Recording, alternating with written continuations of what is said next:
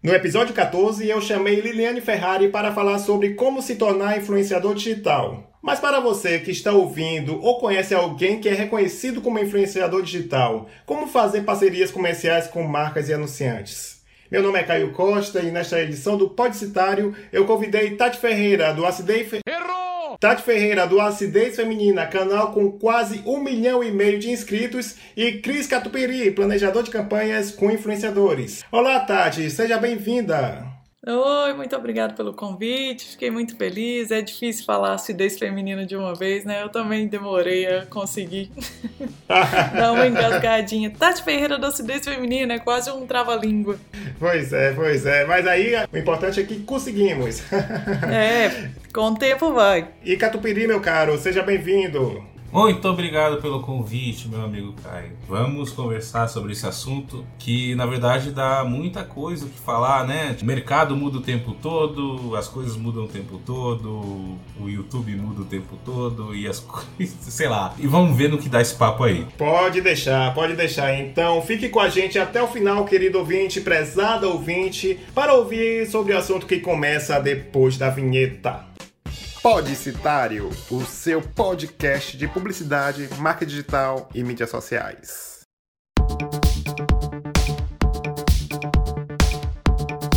Hoje tem alguns feedbacks e comentários da, dos ouvintes através das mídias sociais sobre o Podcitário. Então vou começar com o comentário de Erika Ribeiro. Um abraço, Erika, que compartilhou no perfil dela do LinkedIn o seguinte comentário: podcast mais novo da minha playlist e vem acrescentando muito. Recomendo o Podcitário do sempre atencioso Caio Costa. Muito obrigado, Erika, pela pelo seu apoio, por indicar o podcast para seu, no seu perfil das mídias sociais. E o outro que também faz questão de comentar foi Luiz Cláudio Formigão, do podcast Amigo Sem Grana, no episódio sobre como se tornar um influenciador digital que de certa forma vai complementar esse episódio. Então, o comentário dele é o seguinte: excelente bate-papo sobre um assunto que gera muito burburinho. Sobre posicionamento da Liliane Ferrari, penso bem nesta mesma linha. Não há nenhum problema em alguém ser intitulado como um digital influencer, desde que realmente essa pessoa influencie alguém de fato ou seja reconhecido por isto. Ao ouvir este episódio, lembrei do caso do Rafinha Bastos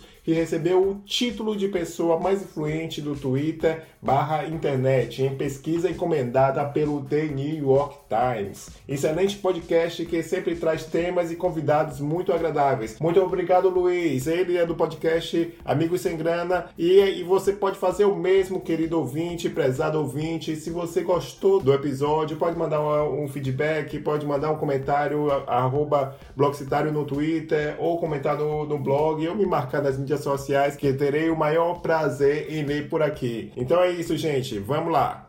Então, estamos no Deezer, aquela plataforma de streaming que também agora disponibiliza vários podcasts e a gente está lá. O caso você tenha uma conta e você prefira, você acha que esteja mais confortável do que no aplicativo ou pelo site, basta clicar no link que está aí na descrição ou no post para você ir lá diretamente para o, o podcast. E também estamos, de certa forma, presentes no Spotify através da playlist Música para Criar, onde você pode contribuir com músicas que você acha que as pessoas podem se inspirar na hora do job e para fazer aquele mistério. E depois eu vou pedir para a Tati e o Catupiri darem as suas sugestões de músicas criativas e você vai poder descobrir quais eles sugeriram lá na playlist, ok? Isso é uma forma de estimular para você acessar a lista e poder ouvir. E, para não perder o costume, se você gostar da, do episódio, deixe a sua avaliação e cinco estrelas no iTunes. O link também está na descrição,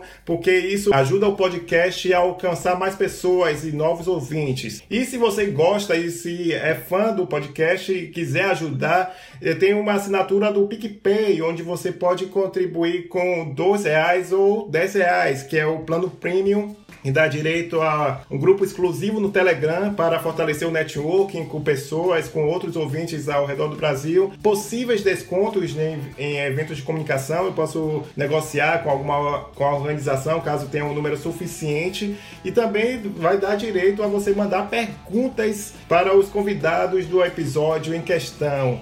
Então, se você gostou, clica aí no link ah, na última linha do post ou na descrição do seu aplicativo para saber como você fazer a sua contribuição. E se você quiser comentar algo ou teve alguma dúvida sobre o episódio, mande e-mail para podcast@blogcitario.blog.br que eu lerei nos próximos episódios ou responder diretamente para você, ok? Então vamos para o papo.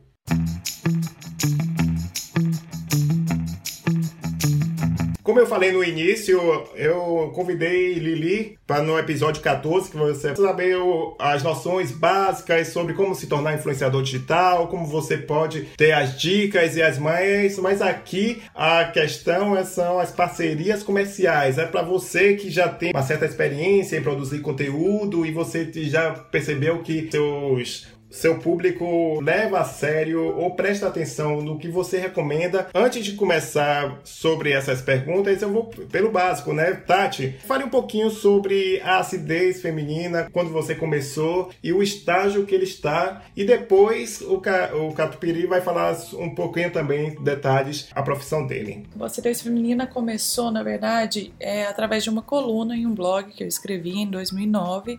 Essa coluna foi crescendo e aí em 2010, teve o primeiro boom do YouTube no Brasil e eu tive a ideia de transformar essa coluna em vídeo. Ao invés de escrever, eu sentaria na frente da câmera e falaria aquilo que eu escrevia antes. E aí funcionou muito bem. O primeiro vídeo foi muito bem visualizado. Naquela época não existia, até existia internet banda larga, mas era muito pouco acessível. Pouquíssimas pessoas tinham internet banda larga em casa. A maioria das pessoas tinha aquela discada, sabe, que a gente tinha que esperar final de semana para é, conseguir acessar e tal o que aconteceu foi que o Google me ofereceu a parceria. Na época, eles ofere ofereciam a partir de um destaque que você tivesse em relação a views mesmo.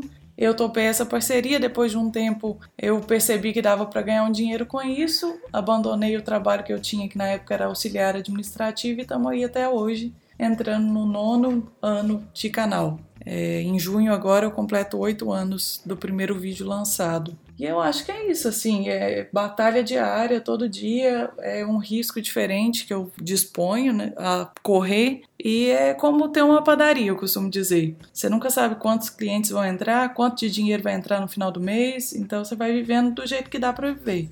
Maravilha, maravilha. E você, Catupiri, o que, é, o que é que você pode falar para é, quem está nos ouvindo, para ter uma noção de como você trabalha o seu relacionamento comercial com influenciadores? Uma curiosidade até com a Tati, é muito legal como tá fazendo aqui com a Tati, que a gente já fez campanhas junto, né, Tati? Tipo, a gente fez uma edição de valsa que foi muito legal. Você lembra do manifesto, do manifesto do amor, uma coisa desse tipo? É, eu lembro, tinha um poema que a gente tinha que recitar, foi bem legal mesmo. Então, falando um pouquinho sobre mim, meu eu sou Cris Catupiri, conhecido como Catupiri na internet. Trabalho com essa parte de comercial com criadores de conteúdo, né? Eu não gosto de chamar influenciadores, eu gosto de chamar criadores de conteúdo. Já vai fazer 9 a 10 anos por aí também. Eu vi o canal da Tati crescendo, ele via o canal surgir. Na verdade, eu era também colunista por um tempinho do mesmo blog que ela falou. Então a gente tá meio conectado aqui, eu e a Tati, né? É, eu trabalho com essa parte de ligar influenciadores a marcas, criar todo um planejamento estratégico de campanhas, pegar o briefing, entender o que o cliente quer, transformar isso em uma ação de conteúdo, né? Criar um conteúdo junto aos influenciadores para que a mensagem que a marca quer passar seja interessante para o público do influenciador e também que seja interessante para o que a marca quer alcançar. Eu trabalhei com agências, em parte como freela, muitas vezes sozinho, e teve um boom agora, tipo, recentemente, quando eu entrei na Digital Stars, né? Eu trabalhei na Digital Stars. Com a Digital Stars eu trabalhei com os maiores do Brasil, trabalhei com o Whindersson, trabalhei com o Castanhari, trabalhei com o Cristian Figueiredo, essa galera toda, e tudo isso em planejamento digital, planejamento de conteúdo para campanhas com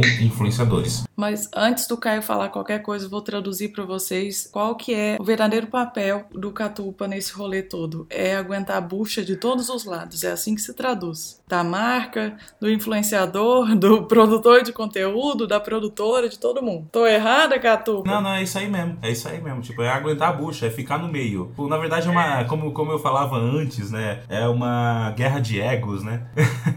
o, o cliente querendo enfiar coisas a goela abaixo do influenciador e o influenciador não querendo topar o que o cliente quer. Mas na verdade, nesse caso todo, quando se trata em criação de conteúdo, eu sempre fico do lado do influenciador, porque o influenciador que entende público dele, né? Então ele vai dar sempre a melhor alternativa de como a marca vai comunicar aquilo para o seguidor do influenciador, né? Então o influenciador tem grande parte nisso de transmitir o que a marca quer falar para o público que, que segue ele, né? Então basicamente é isso. Basicamente é isso e interessante que é uma figura importante, né? Porque também eu não sei se Tati vai concordar comigo, é muito difícil a, o próprio influenciador ou o produtor de conteúdo, como o Chris falou, ir atrás, né? Como é que é, é essa engrenagem? Porque eu acredito que no início, lá no início, sei lá, 2012, 2013, já era difícil. Hoje é um, poderia ser um pouquinho mais fácil o próprio produtor de conteúdo ir atrás, mas essa figura do Chris de fazer a ponte, de saber é o melhor caminho para estabelecer esse relacionamento comercial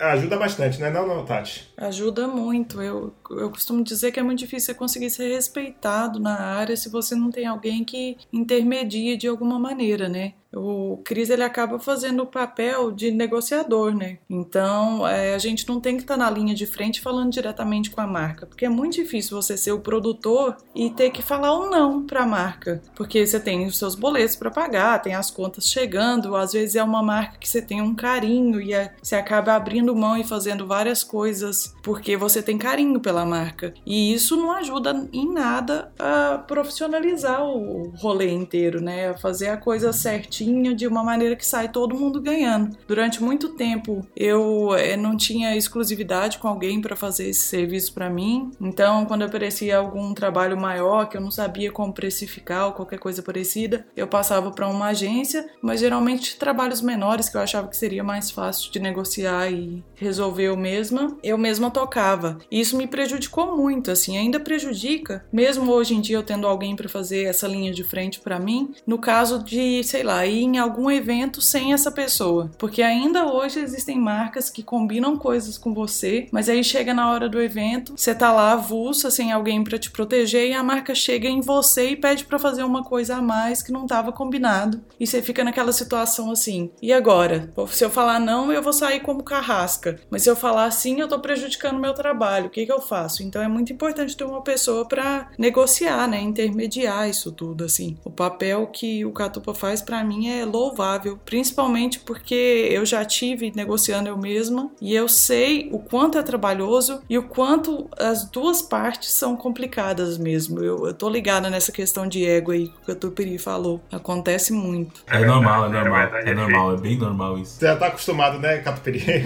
Nossa, rapaz, tá acostumado demais. acostumado demais, mas é, é, é, bacana. É, sobre esse negócio, eu acho que você falou um pouco, né, sobre como chegar nas marcas até de alguma maneira, né, aquela coisa toda. Hoje em dia, tipo, antigamente, né, quando lá em 2011, 2012, quando, quando começou meio que a meio que bombar esse mercado realmente, né, todos os criadores de conteúdo eram pessoas físicas, né, que não tinham uma noção muito boa sobre co quanto cobrar, o, o que fazer, tipo, até como como receber dinheiro, né, como receber o dinheiro. Tinha muito lance do RPA, né, não sei se, se a Tati lembra do RPA, que era aquele negócio que você recebia em pessoa física. Depois disso disso, os influenciadores começaram a realmente ver o seu, o seu canal no YouTube, ou então o seu blog e tal, como uma empresa, né? E começar a criar pessoa jurídica para a empresa. Até porque chegou a hora que a Receita Federal bate na porta. Ex opção, né? exatamente, você tem que justificar porque aquele dinheiro está entrando na conta. Mas depois começou a se profissionalizar bastante e tal. E hoje, o que acontece? Tipo, que eu vejo bastante hoje acontecendo, que é muito difícil um criador de conteúdo sozinho chegar numa marca. Marca. É muito mais fácil a marca descobrir ele, por gostar do conteúdo dele e ir atrás para fazer uma proposta, do que um influenciador ter um projeto dele, uma coisa que ele acredita que vai dar certo e chegar na marca, né? Então, tipo, fazer um projeto e chegar na marca e a marca ouvir. As agências de publicidade ainda não estão acostumadas nisso. Na verdade, esse é, é o maior trabalho hoje para é, quem trabalha no meu ramo, né? É, para fazer, tipo, de ajudar os criadores de conteúdo a chegarem nesse ponto, de conseguirem mandar uma proposta, um projeto diretamente para a marca, sendo apenas ele o protagonista e não outros influenciadores envolvidos. Essa é a luta de hoje, né? Tipo, é a luta de hoje que o mercado ainda não está acostumado a isso. O que mais acontece hoje realmente é influenciadores se, é, se, se juntarem a agências de conteúdo, agências que fazem agenciamento mesmo, que fazem essa conexão com as marcas. Por quê? Porque quando você chega como um influenciador apenas ou um criador de conteúdo apenas para marcas, ela não ouve. Mas quando você chega com um portfólio que, sei lá, com 30 é, criadores de conteúdo e você mostra isso para uma agência ou para uma marca, elas começam a te ouvir. Então, hoje, o maior desafio é esse, né? Isso é uma questão que vale ser conversada, na minha opinião. Eu não sei a opinião da Tati quanto a isso, não sei a sua opinião, Caio, sobre isso. Eu acho que é uma coisa que, que poderia muito bem ser discutida. Claro, claro. É justamente você meio que previu a, a minha dúvida sobre isso, né? Já que acredito que também seja a, a dúvida de quem esteja ouvindo, afinal, né? Como é que ela faz para ser percebida ou percebido pela, pela marca, pela empresa? Você já deu um meio caminho aí, mas efetivamente, tá, tem os, as agências, tem os grupos, ou até mesmo hoje em dia, talvez a network para quem tem canal do YouTube. Qual, qual é o primeiro passo, assim, com a, uma parceria comercial? Qual, quais são a, os passos mesmo que ele precisa pesquisar uma, um grupo ou uma agência? Diz aí, deixa mais claro esse processo de estreitamento comercial, né? Do influenciador com a agência, por exemplo. Na minha opinião, o lance é ser visto, né? O ser visto é aparecer. Como aparece? Tem eventos. É mostrar a cara, tipo, participar de painéis em eventos. É, porque normalmente esses eventos que tem de internet, tem muita gente de agência ali. Participar desse tipo de evento ajuda bastante o influenciador a ser visto. E uma, uma coisa que, que, que até os influenciadores estão meio que perdendo, perdendo isso. Ah, não, não vou participar de um painel, não vou participar de uma palestra sem ter um cachê. Para mim, isso é um erro. Na verdade, verdade é um erro, porque você não está se mostrando. Você está se mostrando para o seu público, o seu público te conhece, aquela coisa, mas você precisa ser visto pelas agências, você precisa ser visto pelo mercado. Uma boa solução é participar disso. Tipo, toda vez que for chamado para evento, participar de painel, ou então até dar uma palestra, vai, porque isso vai te ajudar. Quem vai te contratar? É a marca e a agência. Quem vai estar nesses eventos? Marca e a agência. Então você está realmente aparecendo para aquele público que é o seu público-alvo de publicidade, né? Eu acredito muito, por exemplo, no, tem muitos influenciadores que fazem isso, muitos criadores de conteúdo que fazem isso, que aparecem muito em evento, em palestras e tal. E pode ver que normalmente esses, é, esses criadores são os que mais são chamados. Tem uma coisa importante aí, tipo, você precisa ser visto. Isso é o, o principal. É, ima imagina, imagina. Tati, você, o que é que você acha assim dessa estratégia? Você lembra pelo menos a sua primeira experiência comercial? Você foi atrás ou chegaram com você? Ou, ou não, não, não, precisa nem ser a primeira, mas pelo menos a mais efetiva, né? A que você lembra que foi interessante, uma relação comercial que você fez, uma campanha, uma ação. Diz aí um pouquinho da sua experiência para o pessoal. Então, comigo sempre foi muito passivo, sabe? Essa aproximação das agências e marcas sempre veio de da a primeira, quem deu o primeiro passo foram eles, assim. Até porque na época que eu comecei, eu fui uma das, das primeiras, né? Eu tô nessa leva dos dinossauros do YouTube aí. É, exatamente, exatamente. Tipo, a, a Tati foi vista por ser uma das primeiras. Ela é vista até hoje por ser uma das primeiras, né? Hoje em dia, o mercado tá cada vez mais complicado. Tipo, para você aparecer é mais difícil. Então, é muito importante que, que os influenciadores novos, tá? Façam isso. A Tati, como tá muito tempo, o Cid, como tá muito tempo, a galera toda que tá muito tempo é, elas já são vistas pelas agências, elas são sempre lembradas na hora de campanhas, né? Desculpa te interromper, Tati. Não, imagina. Mas assim, é na época que a gente começou, eu, Cid, Cauê, PC, Felipe Neto, sei lá, Kéfera, um, um bando de gente que ainda tá aí hoje fazendo esse trampo, isso não era um trabalho, né? Não existia esse trabalho. A gente tinha a mínima noção de publicidade. A maioria da gente, de nós, assim, começou o canal por, pra, como um hobby, para ser uma diversão. Ninguém tava pensando em ter isso como um trabalho. Então a gente foi aprendendo muito de acordo com o que ia rolando. E o Catupiry tenho certeza que ele também, porque ele tava nesse meio da gente na época e depois começou a trabalhar como a ponte, né? E tava todo mundo aprendendo até outro dia. Eu acredito até que hoje em dia a gente ainda tá aprendendo. Então, algumas marcas visionárias naquela época viram que tinha um espaço ali que poderia ser utilizado e fizeram uso disso. A minha primeira ação foi um contato da escola na qual eu não recebi nada, era um sorteio, não sorteio nada, era um, uma disputa. Não lembro se o Cid estava, eu acho que o Brog estava, era o Brog, o Jacaré Banguela, o Testosterona, que no caso era o blog que eu, que eu escrevia na época e tinha começado o, o canal, fazia pouco tempo que eu tinha começado o canal. Existiria uma disputa entre esses blogs e quem ganhasse essa disputa iria numa viagem para experimentar a gravidade zero no Cabo Canaveral. E aí eu não sei se eu não sei se o Jacaré Banguela recebeu para isso, o Brog recebeu para isso, mas eu sei que o Testosterona não recebeu. A gente fez de graça, foi um vídeo no meu canal. Aí eu ganhei, era uma disputa de like, um negócio assim, não lembro exatamente. Eu ganhei e ganhei a viagem. Nessa época era muito assim. E eu lembro que teve muita blogueira, por exemplo, de beleza, moda, é, maquiagem nessa época, que começou a conseguir fazer campanhas e participar de ações é, batendo nas portas mesmo, mas num sentido figurado, porque na verdade elas mandavam e-mails para milhares de lugares que elas tinham conhecimento de alguma maneira, ou sei lá, entrava em alguma rede social da marca e tentava fazer um contato, se apresentava mesmo, ó, oh, eu sou a Tassiele Alcoleia, eu tenho aqui o meu Orkut que bomba, sei lá, o meu perfil, sei lá onde que bomba, e mandem presentes para mim, vamos fazer alguma coisa. E começou assim, com o tal dos, dos recebidinhos, né, para essas meninas. Na verdade, sobre esse negócio das blogueiras de moda,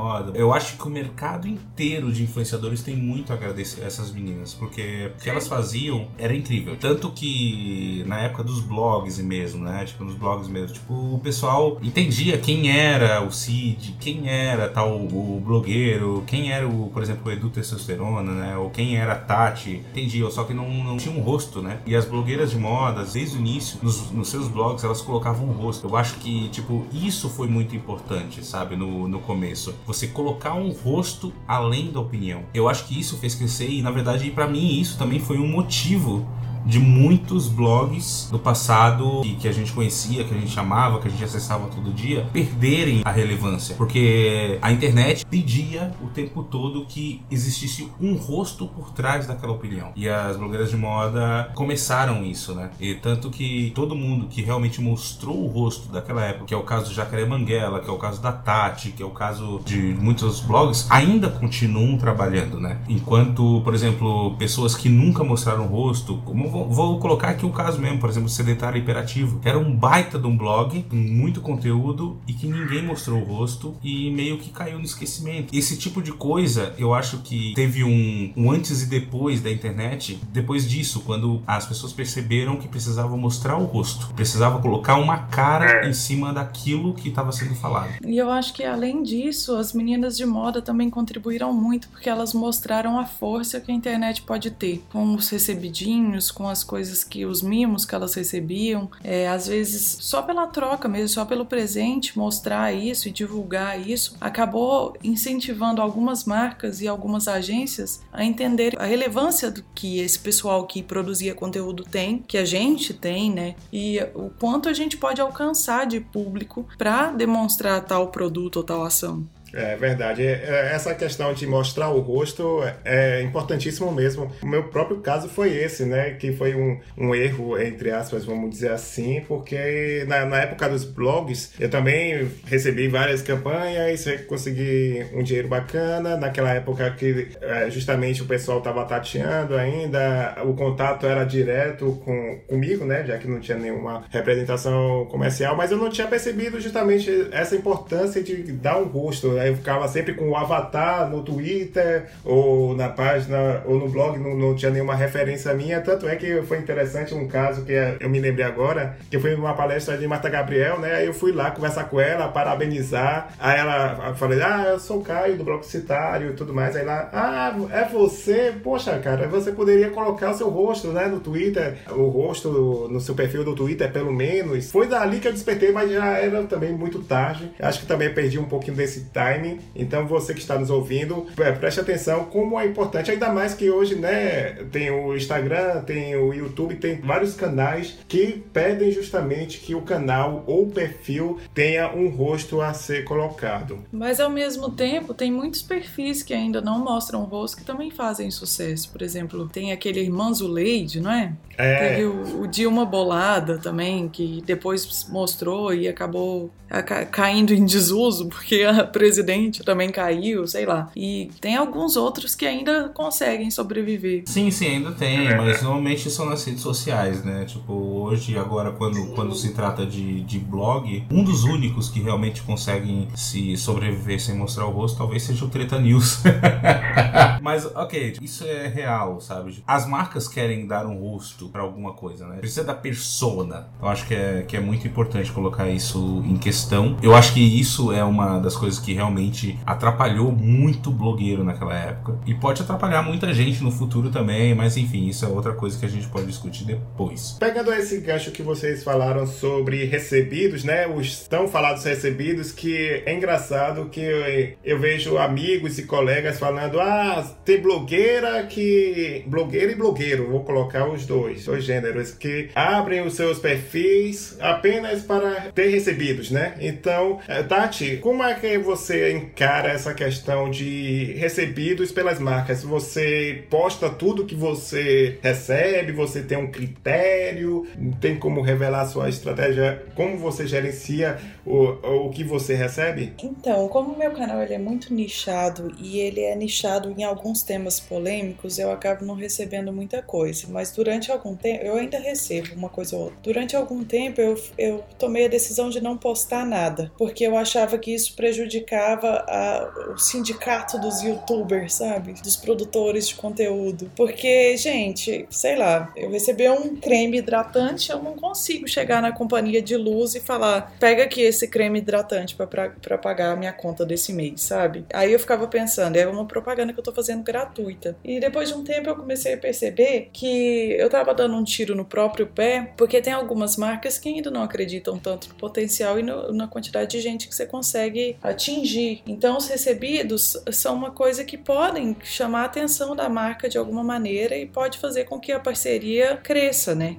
E aí eu comecei a postar um ou outro e sempre utilizando as redes sociais que tinham menos engajamento menor, ou um número de seguidores menor, ou que sumiam mais rápido, por exemplo. Atualmente, quando eu recebo e, e resolvo postar, eu posto nos stories, porque eu sei que em 24 horas vai ter sumido. E aí não é uma coisa tá ocupando um espaço que poderia estar sendo pago, por exemplo. Mas tem muita marca que é abusada também, que manda o presente e manda assim: divulgue para os seus é, seguidores que estamos dando 15% de desconto se você usar o cupom X Pô, isso é uma baita de uma propaganda, aí isso eu não faço, sabe? Aí eu entro em contato com a marca e falo, ó, oh, galera, pra gente fazer esse tipo de divulgação, você tem que contratar um espaço dentro do acidez, a gente acha que isso e aquilo vai funcionar melhor para esse tipo de divulgação e tal. Mas eu sei que cola com muita gente. Tem muita gente que recebe e sem estar tá recebendo nada por aquilo, faz esse tipo de promoção ou passa esse tipo de promoção pra frente e tal. Isso é uma história.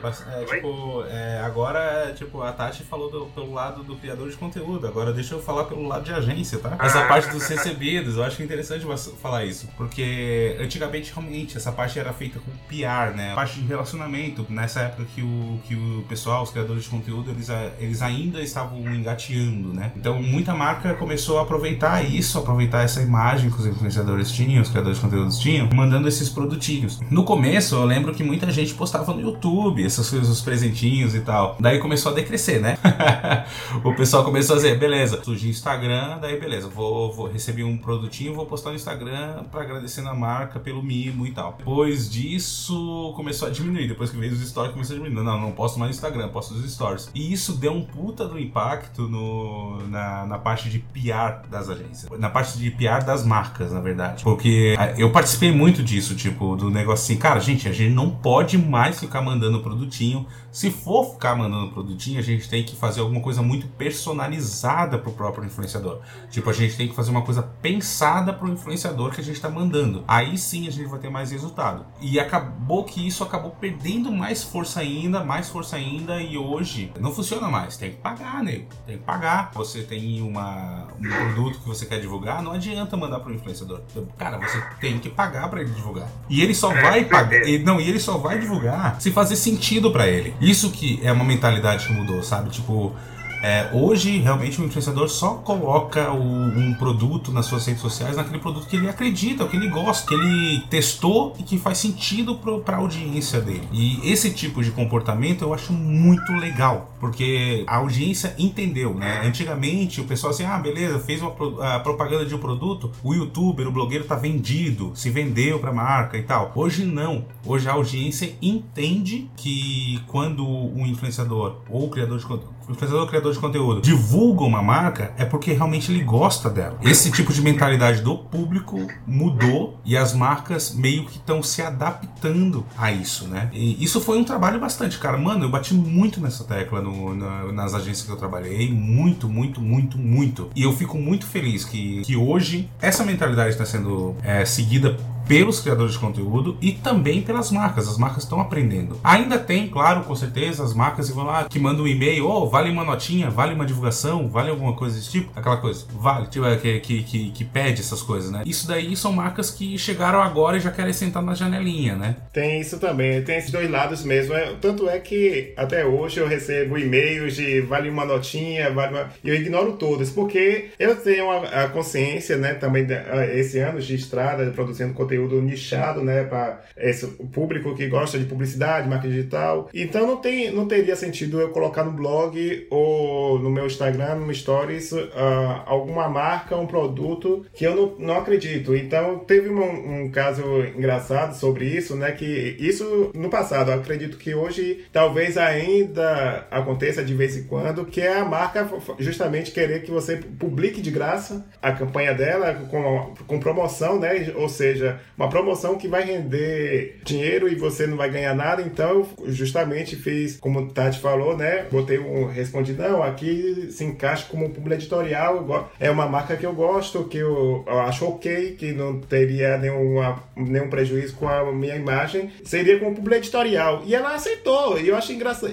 muito interessante isso, que eu consegui fazer uma campanha ser pago pela campanha que inicialmente a, a marca estava me propondo fazer gratuito. E, aconteceu isso com um amigo meu também. E outro lado engraçado, engraçado entre aspas, que você precisa ficar atento, nobre ouvinte, é que nem tudo você precisa postar. É claro que se for um mimo, um brinde que não te agrada, por exemplo, eu teve uma marca de uma grande TV por assinatura que me mandou um espanador, gente.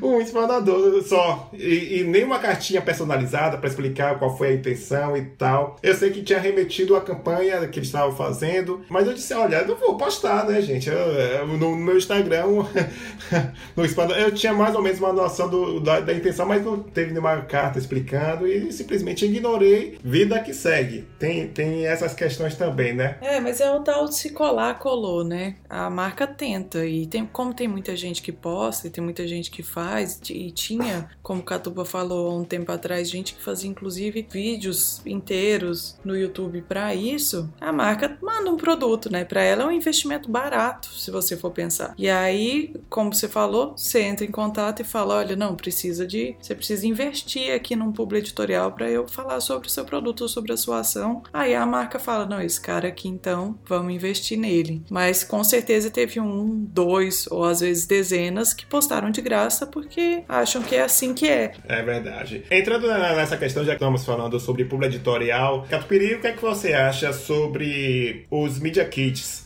Que, pelo menos para quem tem site, blog, é interessante dados de audiência, e mas para influenciador digital, você acha que é necessário ter uma espécie de Media Kit? Porque não vai ter um Media Kit é exatamente igual como uma, pessoa que um, um, produtor de conteúdo que tem veículo, mas é um influenciador que só tem o seu perfil no, no Instagram, ou, sua, ou no máximo uma página no Facebook. Como é que o documento, além do portfólio que você já falou, né, de ter dados, tem algum documento, tem alguma outra dica que ele pode se apresentar para o mercado? Eu gosto bastante ainda do Media Kit, tá? É, a Media Kit é uma, uma coisa importante ter, principalmente se for uma coisa muito aberta às marcas, mas às marcas, tipo, mostrando os dados reais, mostrando que ele seja atualizado todo mês, aquela coisa toda, tipo, mostrando os últimos 30 dias, essas coisas todas de, de, de Media Kit. Com youtubers, tem uma coisa ainda mais importante, que é o, é o caso de que poucos youtubers colocam em Media Kit, que é o dado de retenção de audiência. Né? Isso, esse é um dado importantíssimo que a gente não tem acesso a. qualquer pessoa não tem acesso. Né? A gente não tem acesso à parte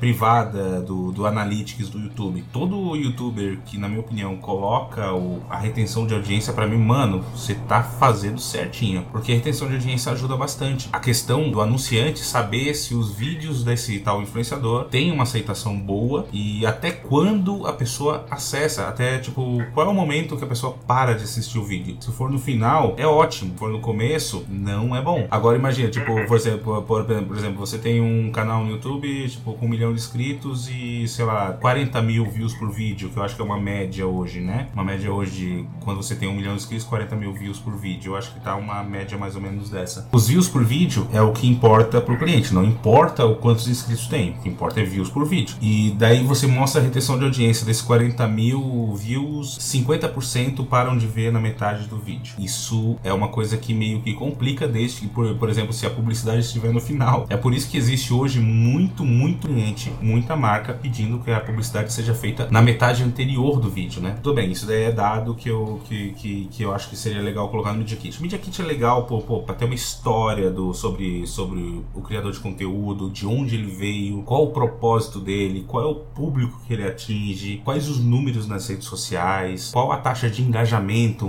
nas redes sociais também é muito importante ver. Isso daí tudo é, é importante colocar no Media Kit. E eu tenho visto cada vez mais acontecer uma coisa muito legal. São youtubers, principalmente youtubers, né, quem trabalha com vídeo, que vídeo hoje tá realmente em alta, youtubers que fazem Media Kit em vídeo. Cara, isso é sensacional. Eu amo isso. Tanto que, tipo, eu gosto disso bastante porque isso refletiu bastante no, no que eu já fiz antes. Eu fechei uma. Não vou dizer qual o influenciador, não vou dizer qual o criador de conteúdo, mas, tipo, eu pedi muito pro, pra esse criador de conteúdo, como a gente tava negociando com uma marca grande, e era uma campanha de meio milhão, né? Meio milhão, só para ele. Eu pedi para ele, por favor, faz um Media Kit, um Media Kit não, mas um vídeo explicando por que, que a marca deveria anunciar. Eu peguei, fui na reunião com essa marca, apresentei o vídeo e fechou. O vídeo foi papel importante nessa parte de fechar. Então, por quê? Quando você faz em vídeo, fica mais dinâmico, fica mais fácil de mostrar na reunião. Você ajuda a pessoa que está querendo vender a tua publicidade para a marca. Fazer um, um Media Kit em vídeo, eu acho que é muito legal porque mostra, sei lá, uma identidade.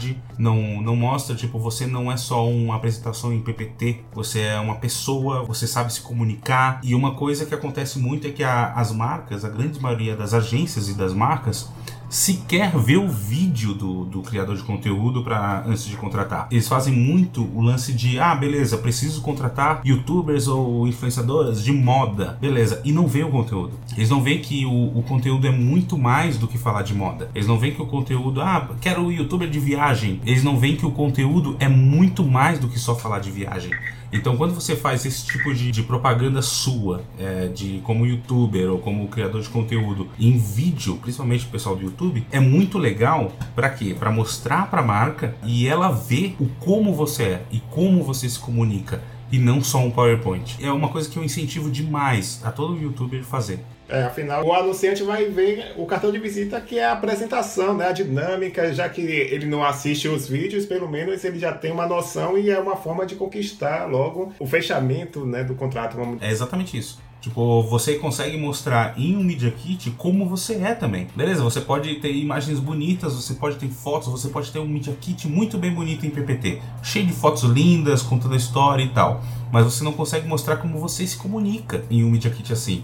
Então, em vídeo, você consegue mostrar como você se comunica. Então, eu acho bem válido. Eu acho que, modéstia à parte, assim, se alguém quiser um bom Media Kit em vídeo para dar uma analisada, pode entrar lá em acidezfeminina.com.br barra anuncie e ver o meu, porque ele foi passado em várias, vários é, cursos do YouTube, enquanto um Media Kit bom em vídeo. Eu já vi, eu já vi, eu achei maravilhoso, Tati. Eu já vi, eu achei maravilhoso. Parabéns. É, eu fui uma das primeiras pessoas que fez, na verdade. Eu fiz um e um dia numa reunião do YouTube eu mostrei e o pessoal achou bem legal. E a a, partir daí depois eu fui descobrir, porque um cara chegou e falou: Ah, eu fiz um curso no YouTube, eles mostraram seu Media Kit e tudo mais. Mas assim, eu queria falar uma coisa sobre retenção que o Catupa falou. Uma retenção boa, muito boa, considerada pelo YouTube, enquanto um bom criador, é de 60%, viu, gente? Não fiquem desesperados achando que vocês têm que ter 90% de retenção, porque a retenção média considerada boa é 60%. A maioria dos canais tem entre 40% e 50%. Justamente justamente lembrar que também você pode ver isso no seu Analytics, né, no meu canal Analytics, tem vários insights lá. Eu recomendo você que está ouvindo e já tem um canal, seja pequeno, seja médio ou grande, vá lá, tem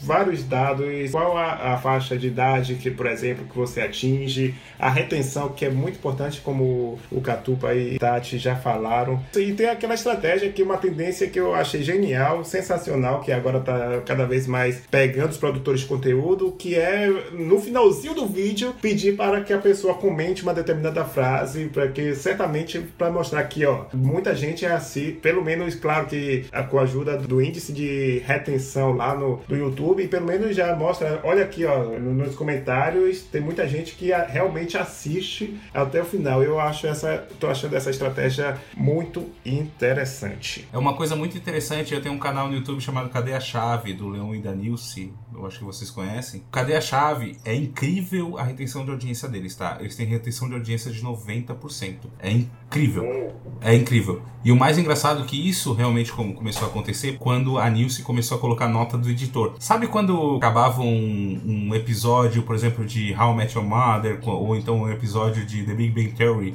que o cara que é o criador lá colocava aquela notinha no final, que era um, por exemplo, um piscar de olhos, que ele ficava lá um segundinho na tela. A Nilce do Cadê a Chave começou a fazer isso no final, para ver quem via até o final. E é incrível a quantidade de gente que pausa no último segundo de vídeo só para ler, porque não dá de ler. É um segundo que ela coloca na tela e a pessoa é obrigada a pausar para ler. E isso foi uma estratégia dela e que deu certo demais e ela continua fazendo até hoje. É, é bacana para ver quanto a audiência vê até o final. É um parâmetro muito bacana de, de, se analisar, na verdade. E falando ainda sobre retenção, a retenção é uma da. Na verdade, o gráfico de retenção é uma coisa que te mostra várias coisas super importantes sobre o seu canal. Por exemplo, você consegue ver a retenção de cada vídeo, obviamente, e com isso você consegue ver a duração média de visualização. Então vamos supor que você tem um vídeo de 5 minutos, mas em média as pessoas assistiram ele 2 minutos e 29 segundos. Você consegue perceber, lendo essa informação, o que que tem naquela faixa de segundos ali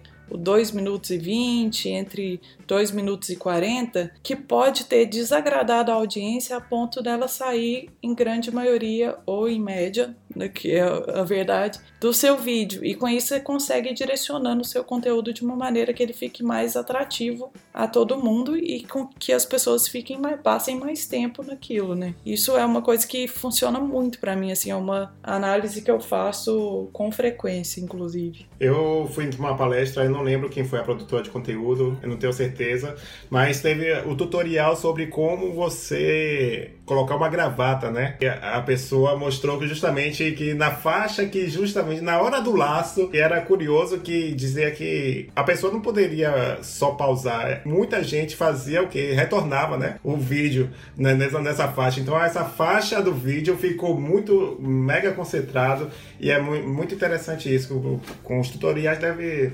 acontecer isso, né?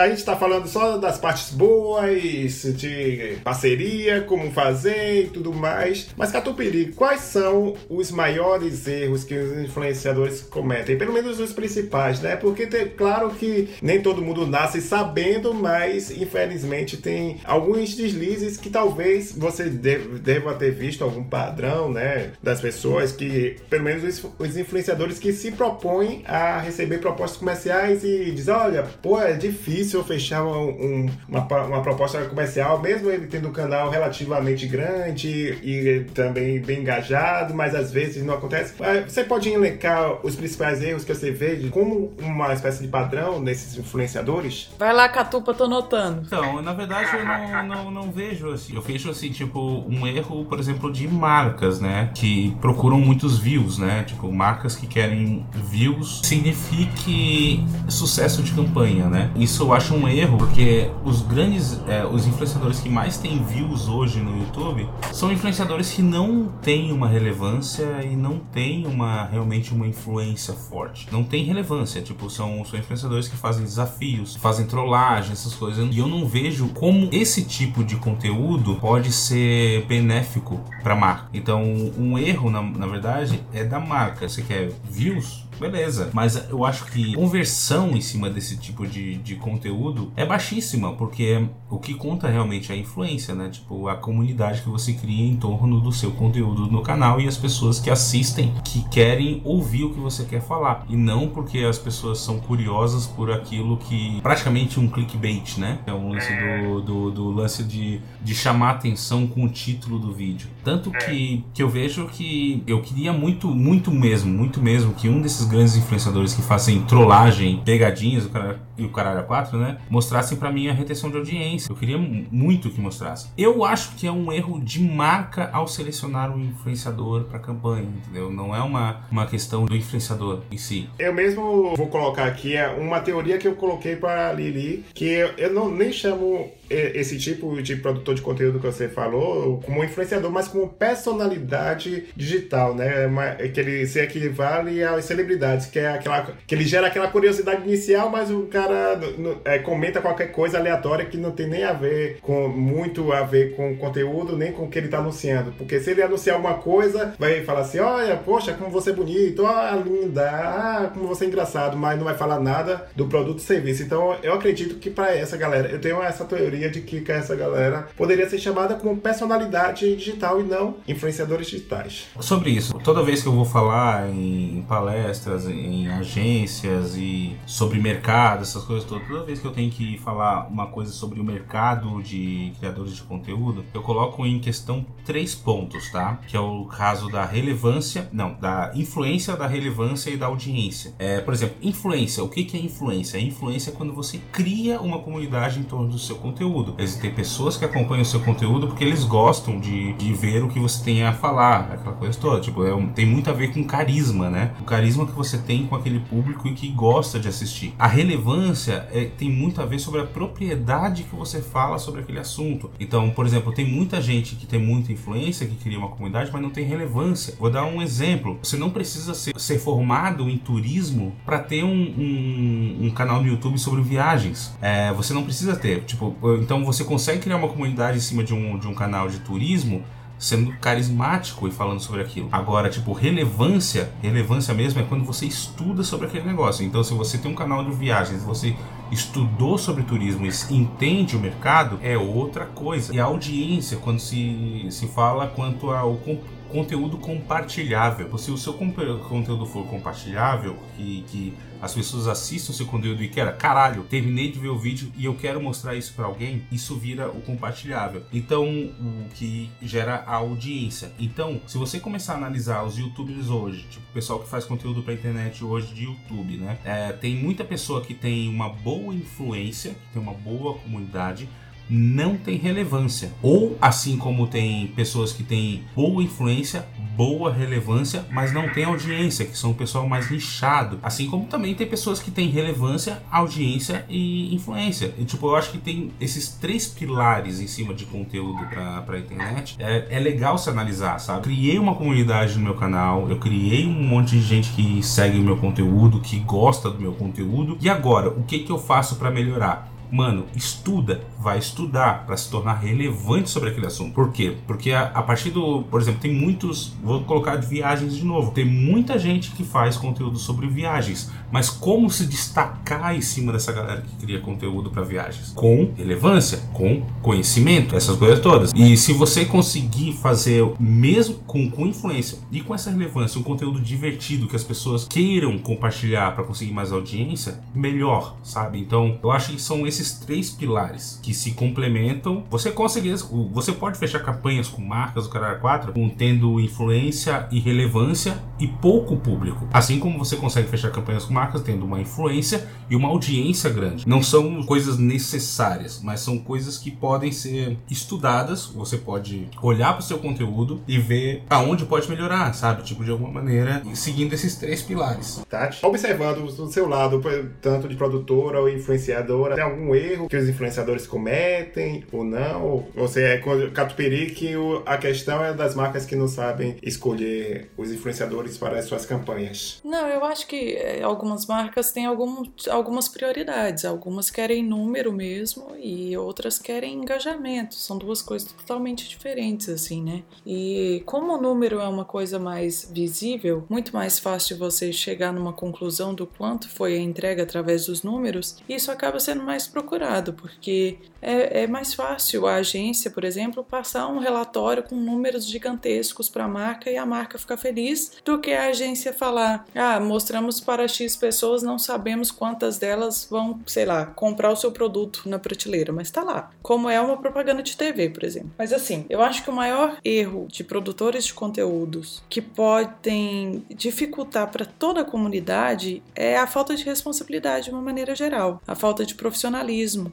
De vez ou outra, quando tem encontros com eh, produtores de conteúdo, youtubers e tudo mais, a gente acaba escutando várias histórias de alguns youtubers que não cumprem o horário, que foram chamados para fazer X ação e, e, no dia inventou uma desculpa e não foi. E isso queima o filme da comunidade inteira, porque já existe essa impressão de que youtuber é bagunça. Eu mesmo já tinha ouvido lá em 2012 sobre esse 2012, 2013 sobre esses bastidores, né? Interessante que eles contam sem menor pudor. Claro que eles acham que estão no grupo é, de influenciadores, produtores de conteúdo, mas a questão é que a gente sabe que uma hora acaba chegando aos ouvidos de uma marca e a marca já começa, porque, por não conhecer esse mundo, já quer julgar todo o mercado, toda a área de influenciadores, desse, desse jeito que você falou, Tati. Então, eu acho que é uma, uma questão até mesmo para refletir, você que está nos ouvindo, encarar realmente como profissão. Como a gente já tem dito desde o início da, do episódio, colocar um CNPJ, contrato, tudo assinado para justamente você não, não fazer a mais do que a marca pediu, se for o caso, ou também não entregar menos e, e que, é, acabar queimando o seu filme, né? perante os empresários sobre a marca então é uma questão que você precisa pensar. E pensando sobre isso, uma das últimas questões desse papo, que claro que tem muito mais a ser discutido, mas eu acho interessante é, observar sobre isso, Tati. Por exemplo, é, influenciadores e produtores de conteúdo que já tem como a gente, né, mais 9, 10 anos de, de estrada, é muito natural ter uma mudança de conteúdo, né? A gente evolui, cresce cresce, os interesses também crescem. Como é que você está lidando com isso? Porque eu tenho observado que você, por exemplo, fala no seu canal sobre relacionamento, vaginas, é, sexo. e também. Sobre a buceta magra da Anitta, adorei. pois é, a, Xana, a Xana magra, a Xana negativa, né, de Anitta. Tem, e, e, interessante que mesmo assim dá para você colocar no seu conteúdo dicas de maternidade, dicas envolvendo a sua filha. Eu queria que você falasse um pouquinho sobre isso. A dica que você pode dar sobre essa mudança de conteúdo, essa transição, como você fez, por exemplo. Então, eu nunca gostei de expor minha vida pessoal na internet, né?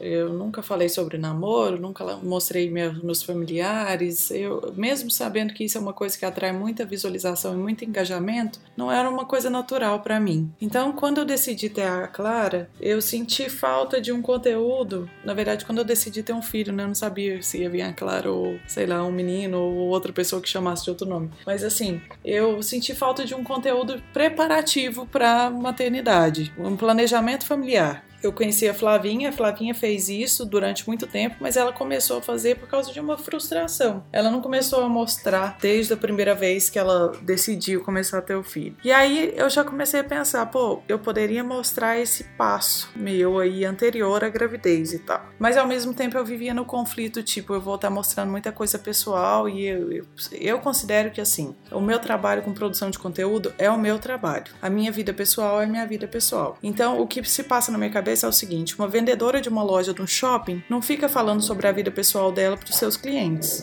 E eu não gostaria de fazer isso porque eu faço essa separação de uma maneira muito rígida, ou fazia pelo menos. Só que o que, que aconteceu? Eu engravidei muito rápido e eu iria lançar um, um livro. Eu lancei um livro ano passado, em agosto. E aí eu fiz as contas e pensei: eu vou estar com seis meses de gestação quando eu for lançar o livro, todo mundo vai me ver barriguda e eu simplesmente vou chegar lá grávida e ninguém vai entender porra nenhuma. E aí, trabalhei muito na terapia e falei, pô, vou mostrar. E tanto que eu comecei a mostrar os vídeos. E como eu já tinha essa ideia de tentar fazer o conteúdo, eu já tava deixando os vídeos gravados desde antes de começar a tentar, realmente, quando eu fui no médico e tudo mais. Porque se um dia eu resolvesse lançar, tava pronto. E aí as coisas foram se encaixando para eu lançar e tal. Mas na minha opinião, a gravidez em si e a maternidade tem muito a ver com os assuntos que eu falo. Eu cheguei a essa conclusão outro dia, não tem duas semanas. Porque eu falo sobre relacionamento e comportamento. Os assuntos que, que dão mais visualizações e mais engajamento no meu canal são os assuntos mais polêmicos. Então é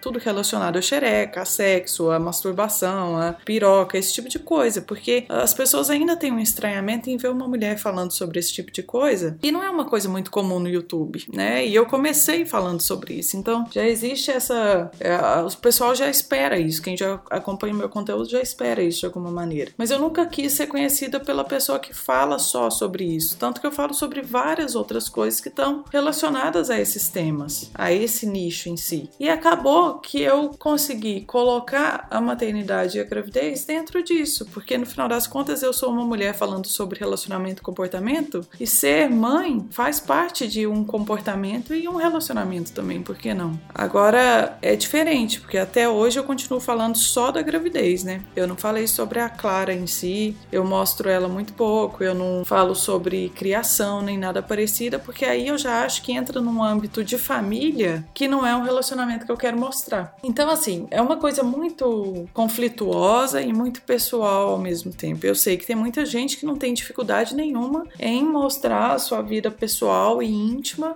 nos seus vídeos, no seu conteúdo, e isso flui muito bem para essas pessoas. Para mim é diferente. Então, eu não sei se, se eu não fosse lançar o livro, se eu soltaria esses vídeos, sabe? Hoje em dia eu ainda fico me perguntando: se eu tiver um outro filho, eu vou tratar sobre isso? Eu acho que não. Então, assim, é muito pessoal e é muito do que cada um suporta. Eu acho que é exatamente isso. Isso é uma questão muito, muito importante. Até que ponto, né? É, você, como criador de conteúdo, porque hoje realmente na, nas redes sociais você mostra mostra tudo da sua vida o tempo todo, né? E o público gosta de ver o que acontece na sua vida, o que você faz na sua vida, essa coisa toda. Mas até que ponto o, isso pode ser prejudicial ou então pode até incomodar um criador de conteúdo? Tipo, até que ponto eu quero mostrar a minha vida, né? Isso tem muito a ver com exposição e tal. Eu acho que é muito válido isso que, que a Tati falou. Até que ponto eu vou expor a minha vida pessoal e até que ponto eu vou expor até o, o, os meus filhos quanto a isso. Eu acho que o público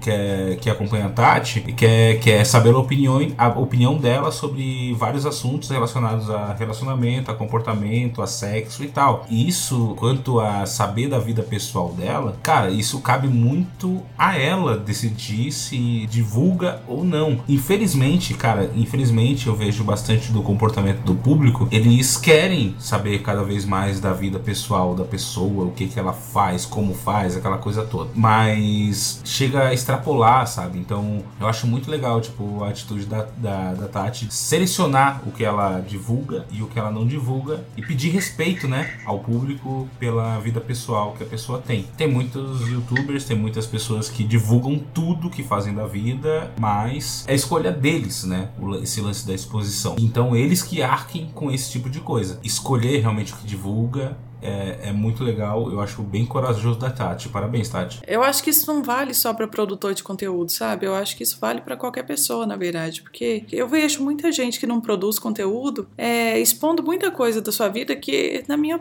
na minha opinião, é meio desnecessária, assim. E às vezes te coloca numa posição que você pode, por exemplo, perder uma oportunidade de emprego, sei lá, numa posição vulnerável e esse tipo de coisa, sabe? Expondo terceiro, sei lá, sua mãe doente ou ah, não sei, umas coisas que eu acho complicado assim. Apesar de achar ainda que quem expõe tem que ter a capacidade de arcar, mas nem sempre é isso que acontece. A pessoa expõe na ingenuidade e na hora que a bomba explode não consegue segurar. É, é essa questão, né, Cato Perigo? A, a, marca tem esse feeling de saber que a, o criador de conteúdo e influenciador digital está numa evolução do conteúdo, né? Então saber a hora certa, saber é, respeitar também o posicionamento, que acredito que Tati, o público de Tati, já está acostumado com o posicionamento que ela estabeleceu sobre o limite da vida pessoal e o que, é que ela quer mostrar em relação ao conteúdo. Então tem que ter essa. É, a marca tem que ter essa expertise para saber como participar nessa hora dessa transição de conteúdo, né? Então, na verdade, tem um exemplo muito bom, que é o caso, por exemplo, que eu já trabalhei comercialmente, né? Bastante, na verdade, comercialmente, com a Flávia Kalina e com a família dela, né? E a Flávia, ela é muito ferrenha quanto a isso. Por exemplo, marcas que querem fechar uma campanha com a Flávia Karina meio que exigem a participação dos filhos. E a Flávia sempre foi muito ferrenha quanto a isso. Não, tipo, não é bem assim. Eu só vou colocar a participação dos meus filhos se fazer sentido pro conteúdo. Ela fala assim, tipo, ela não vai forçar os filhos a participarem de uma campanha publicitária. Se vocês contrataram a Flávia Kalina, vocês vão contratar a Flávia Kalina e a opinião dela sobre o assunto. Exigir que os filhos apareçam é o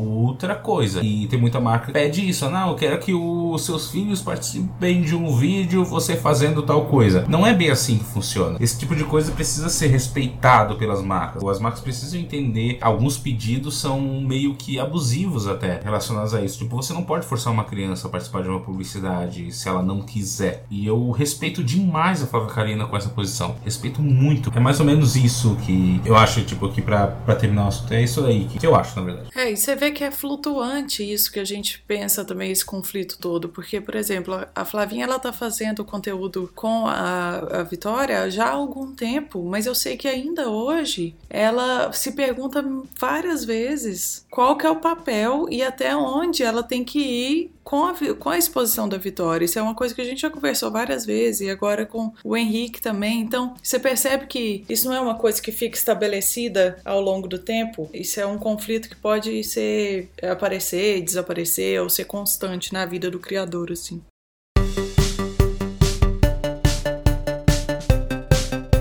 Falei, tem muito o que se discutir, é um, um assunto fascinante, é um tema que nós três adoramos bater o papo, mas temos que finalizar esse episódio. Eu acredito que a, a essência está aí. Então, se você que está nos ouvindo quer seguir essa carreira, leve a sério como qualquer outra, pois o mercado não tem mais espaço para no amadorismo, para você colocar algo aleatório, sem muita estrutura. Observe os influenciadores que você gosta, se inspire e não copie, tente colocar um estilo próprio na, na, no seu conteúdo. Então eu vou deixar é, primeiro o Catupiry colocar suas considerações finais e eu quero reforçar que sigam o Twitter dele, que ele dá dicas muito boas, sempre está lá, é, eu sempre estou acompanhando sobre esse mercado. Então se você é fã do Twitter, eu recomendo. E é assim como o Twitter de Tati, Acidez Feminina, eu vou colocar o link aqui no, na descrição para você ver todos os links, site, onde vocês podem encontrar. Então, quero agradecer a vocês, Catupiri, Tati, muito obrigado. Então, Catupiri, quais são as suas considerações finais? Minhas considerações finais é que o papo eu acho que não deveria ter acabado. A gente não falou mal de ninguém. A gente tem que falar mal de alguém. Tô brincando. Fica eu aí acho... que eu tô com a listinha aqui já. Pronto.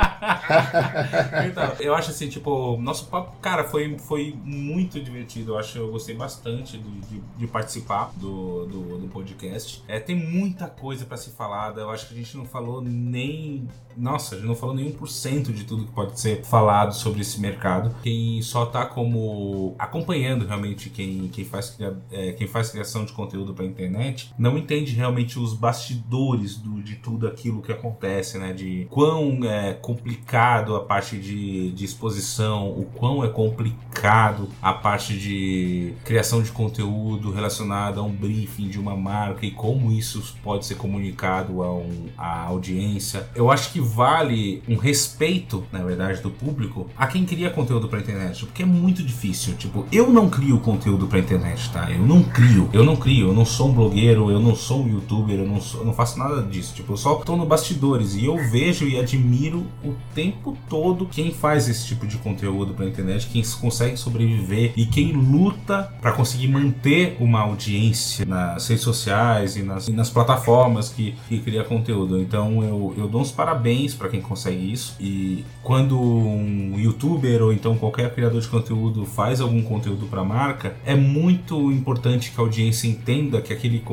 aquela publicidade é importante para manter o canal, aquele, aquilo ali é um trabalho. É realmente importante que as pessoas entendam isso e que existe realmente uma, uma preocupação dos criadores de conteúdo em mostrar para sua audiência as marcas que eles realmente gostam. Então, tipo, é uma publicidade que não é falsa. Ela não é uma Xuxa numa falando sobre Monange, sabe? É outra coisa. É uma coisa realmente de, de, de amor, é uma coisa realmente de, é, de acreditar na marca em si. Então eu acho que esse, essa é, o, é, a mensagem que eu deixo pro final. E muito obrigado pelo convite, Caio. Tamo junto. É nóis. Ô, oh, me segue aí no Twitter, arroba Catupiri, me segue aí no Instagram, arroba Catupiri, me segue aí no. Não, é só isso mesmo. Então, Caio, eu quero começar agradecendo o convite. Eu tô ligada do blog citário há um tempo já. E eu fiquei muito feliz quando você pensou em mim para participar desse podcast. Obrigado mesmo. Eu adoro falar sobre esse assunto. Se você precisar de, de alguém que fala muito mais sobre esse assunto, pode me chamar de novo que eu volto. Eu queria dizer para as pessoas que, que querem ser influenciador, que eu acho que todo mundo influencia, seja já é, na verdade, mas se você quiser ser uma pessoa que trabalha exclusivamente com produção de conteúdo para internet, não deixa de tentar, seja resiliente. Eu tô aqui há oito anos e a resiliência é a palavra que tem me acompanhado com a maior frequência e tem dias que, que tem muitos dias que a gente quer chutar o balde e sei lá, e fazer qualquer outra coisa na vida. Eu inclusive já me cadastrei no Uber porque algum dia que eu resolvi abrir mão disso aqui, eu vou ser motorista no Uber. Sério, meu cadastro tá lá. É um trabalho que vale a pena, porque você enxerga uma, a diferença que você pode fazer em alguns momentos, seja entretendo, ou seja é, dando algum tipo de informação que aquela pessoa não tinha, ou abrindo a mente para ela, a mente dela para alguma outra coisa, né? E isso é muito válido, assim. Então é isso, velho. É, tenta, tá? Não deixe de tentar. Pode ser com um aparelho ruim, com uma qualidade péssima, com muita vergonha, mas se você for ver o primeiro vídeo de todo mundo, é realmente uma bosta. Então a gente vai melhorando com o tempo. Ah, uma coisa que eu esqueci de falar, esqueci de falar. Eu, queria, eu fiquei muito feliz de fazer é, participar desse podcast com a participação da Tati, que eu amo, adoro, conheço há muito tempo. Tati, te amo. Oh, que lindo! Muito obrigado! Tanto tempo que eu não te vejo, a gente precisa ir em festas da Playboy mais vezes. Pois é. Só coloque as suas redes sociais, seus lugares e tal, pra você, pra o pessoal conseguir. Ô, gente, eu tô presente em todas as redes sociais, inclusive o Google Plus, que ninguém usa. É só você procurar arroba acidez feminina ou acidez feminina. Como existe muita Tati Ferreira por aí, com Tati Ferreira você não vai encontrar, mas acidez feminina só tem eu mesmo. Então, só jogar no Google que você me acha. Vocês me acham também no Tinder e no Badu, tá? Já fica a dica. Então, gente, muito obrigado pela atenção de vocês. É, só lembrando, se você gostou desse episódio, repassa para os seus amigos. Se você sabe que tem alguém que tem o interesse de, pelo menos, ou trabalhar do lado de lá, né, para agências anunciantes, para pelo menos abrir a mente e ou querer ser um profissional dessa área. E não esqueça as cinco estrelas no iTunes, porque isso ajuda o podcast a ter mais ouvintes lá na plataforma. Então, gente, muito obrigado pela sua atenção e até o próximo episódio. Tchau, tchau!